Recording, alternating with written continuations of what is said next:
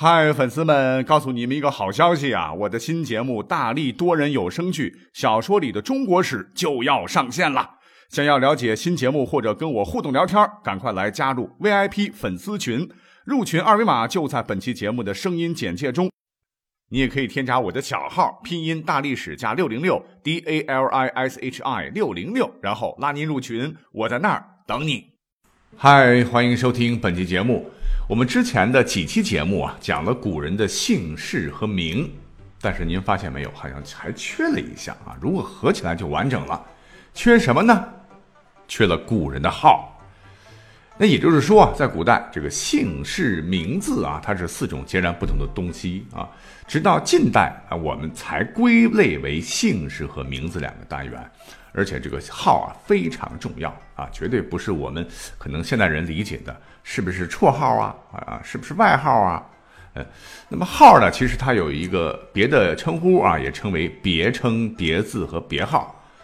那根据《史记·武帝本纪》记载，皇帝者，少典之子，姓公孙，名曰轩辕。这就是号的早期用法啊，最早表示部落的名称。在东汉呢，有一位史学家班固，他也写了一本书，叫《白虎通义》。号又云说：“帝王者何？号也。号者，公之表也。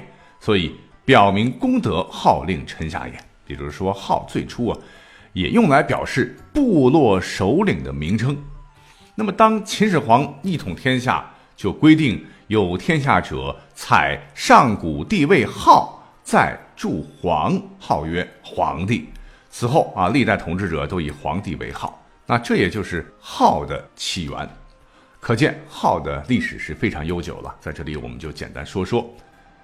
而在根据啊《周礼春官大著》这本书里说啊，号为尊其名，更美称焉。这意思就是说，号也是人在名和字之外的尊称或美称。但是啊，别看号的起源很早啊，但是据考证，直至三国啊到隋朝的这个南方六国时代啊，史称六朝时期吧，号在全国其实并不流行啊。虽然有什么什么鬼谷子啊，这不是他的真名哦啊，他真名不知道，这可是他的号。还有什么陶渊明号五柳先生啊？但是各位可以去查查，只有少数上层文化精英是有号的，大多数人呢还是没有的。那直到唐宋时期，这个号啊才开始盛行起来，原因无外乎有两个，一个就是道德伦理啊，它加强了；还有一个就是当时的文学更加发达了。那么具体来说吧，就是古人们的这个名啊，是长辈用来叫晚辈的，也是一个人出生以后拥有的第一个代号。哈，那么字呢，就是同辈之间相互称呼的。比方说吧，在三国时期，这刘备和曹操见了面啊，曹操他就不能说哟啊，刘备您来了啊，否则这个刘备非得拿刀砍死曹操，而是要称呼刘备为玄德兄，刘备呢要称呼曹操为孟德兄。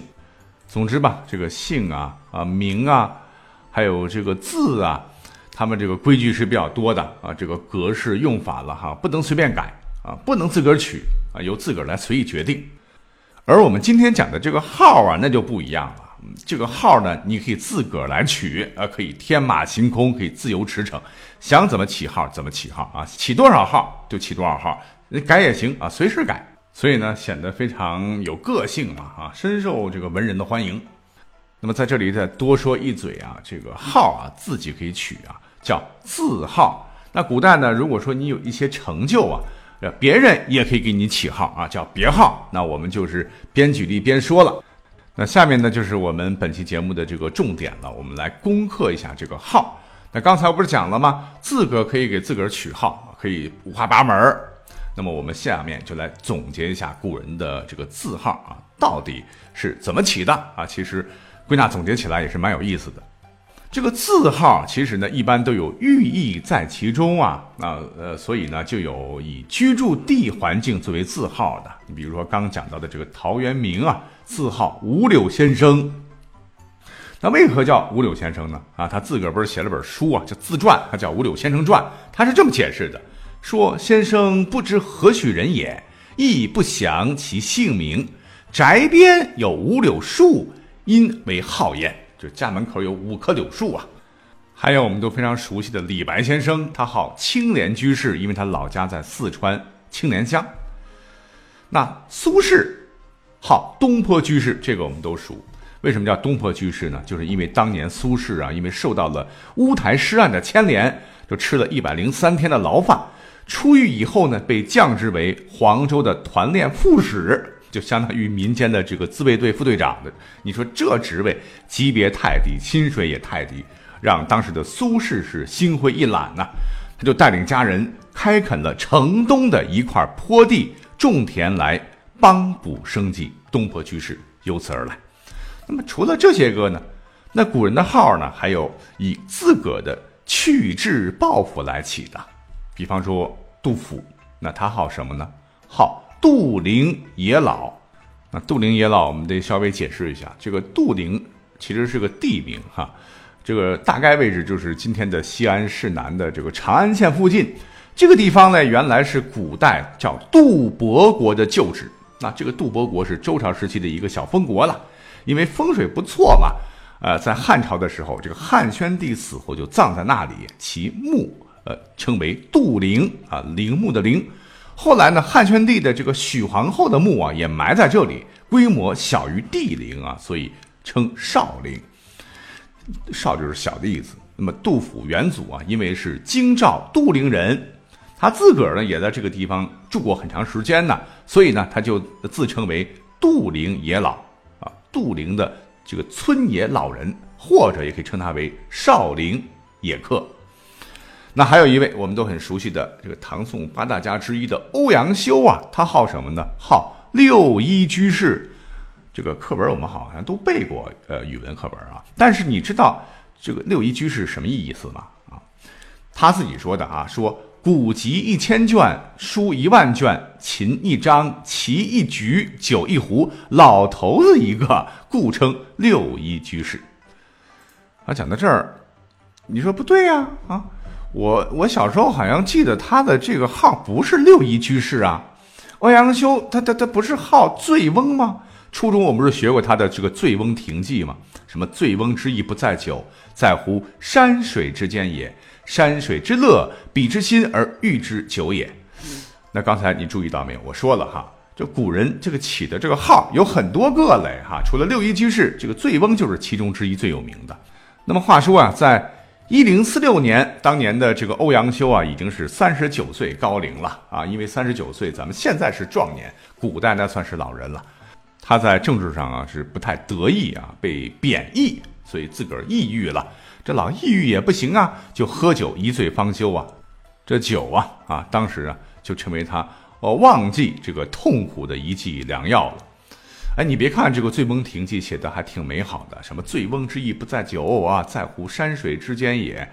其实呢，这个《醉翁亭记》，呃，映照的啊是他当时的这种心情啊，是余情山水啊，以酒释怀，以醉消愁的这种情感，和他的另一个这个号“六一居士”其实是一样的道理啊。自嘲的背后隐匿着他功业未见、岁月蹉跎的唏嘘感叹。那还有呢，这个号的一些呃命名之法，就是以姓名啊、生辰年龄啊，还有文学意境啊，还有形貌特征啊，甚至惊人之语啊，来做自个儿字号的。反正啊，起的就是很任性了。你比方说，还有一个文人叫辛弃疾，那历史上赫赫有名哈，他字号是六十一上人。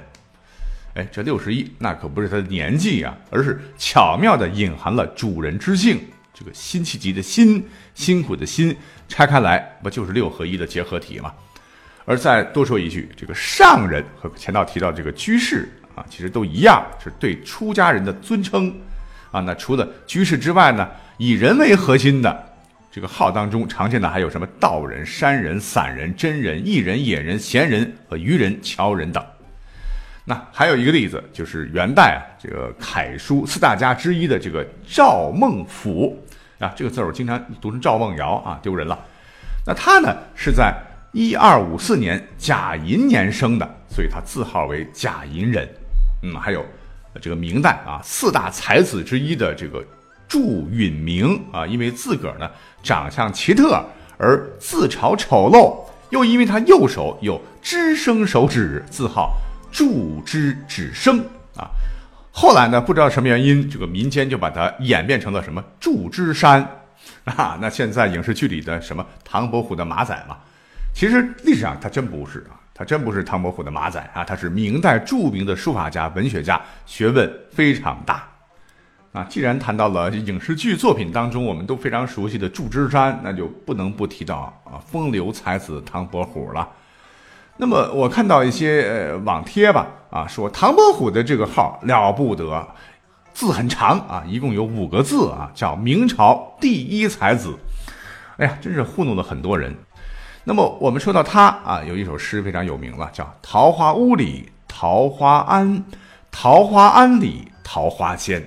桃花仙人种桃树，又摘桃花换酒钱，啊，说的好像很潇洒。其实历史上真实的这个唐伯虎啊，一生都是穷困潦倒啊。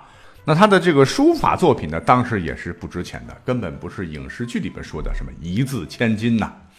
那么还有民间啊杜撰啊，说唐伯虎那风流才子啊，娶了九房妻妾啊，八位表妹加一个秋香。在这里啊，我再次要告诉大家。纯属虚构，因为历史上真实的这个唐伯虎真的是比较惨，最后去世的时候还是刚才说到的这个祝枝山花钱埋葬的，啊，那在影视剧当中我们比较熟悉的周星驰演的啊，在画虎当中啊，这个编号九五二七的这个唐伯虎是那样的对待祝枝山啊，显然加那样的情节只是逗观众玩玩而已了。那我想我们都知道，这个唐伯虎啊，原名唐寅，字伯虎，后来他又改了个字啊，改成字妹，号呢其实非常多，什么六如居士、桃花庵主、鲁国唐生、桃善仙吏等啊，压根儿就没有什么网上有人说的什么明朝第一才子这样的号，那明显就是网上不知道谁瞎编的。好，到这里呢，我们就把字号简单讲完了。那刚才也讲了呀。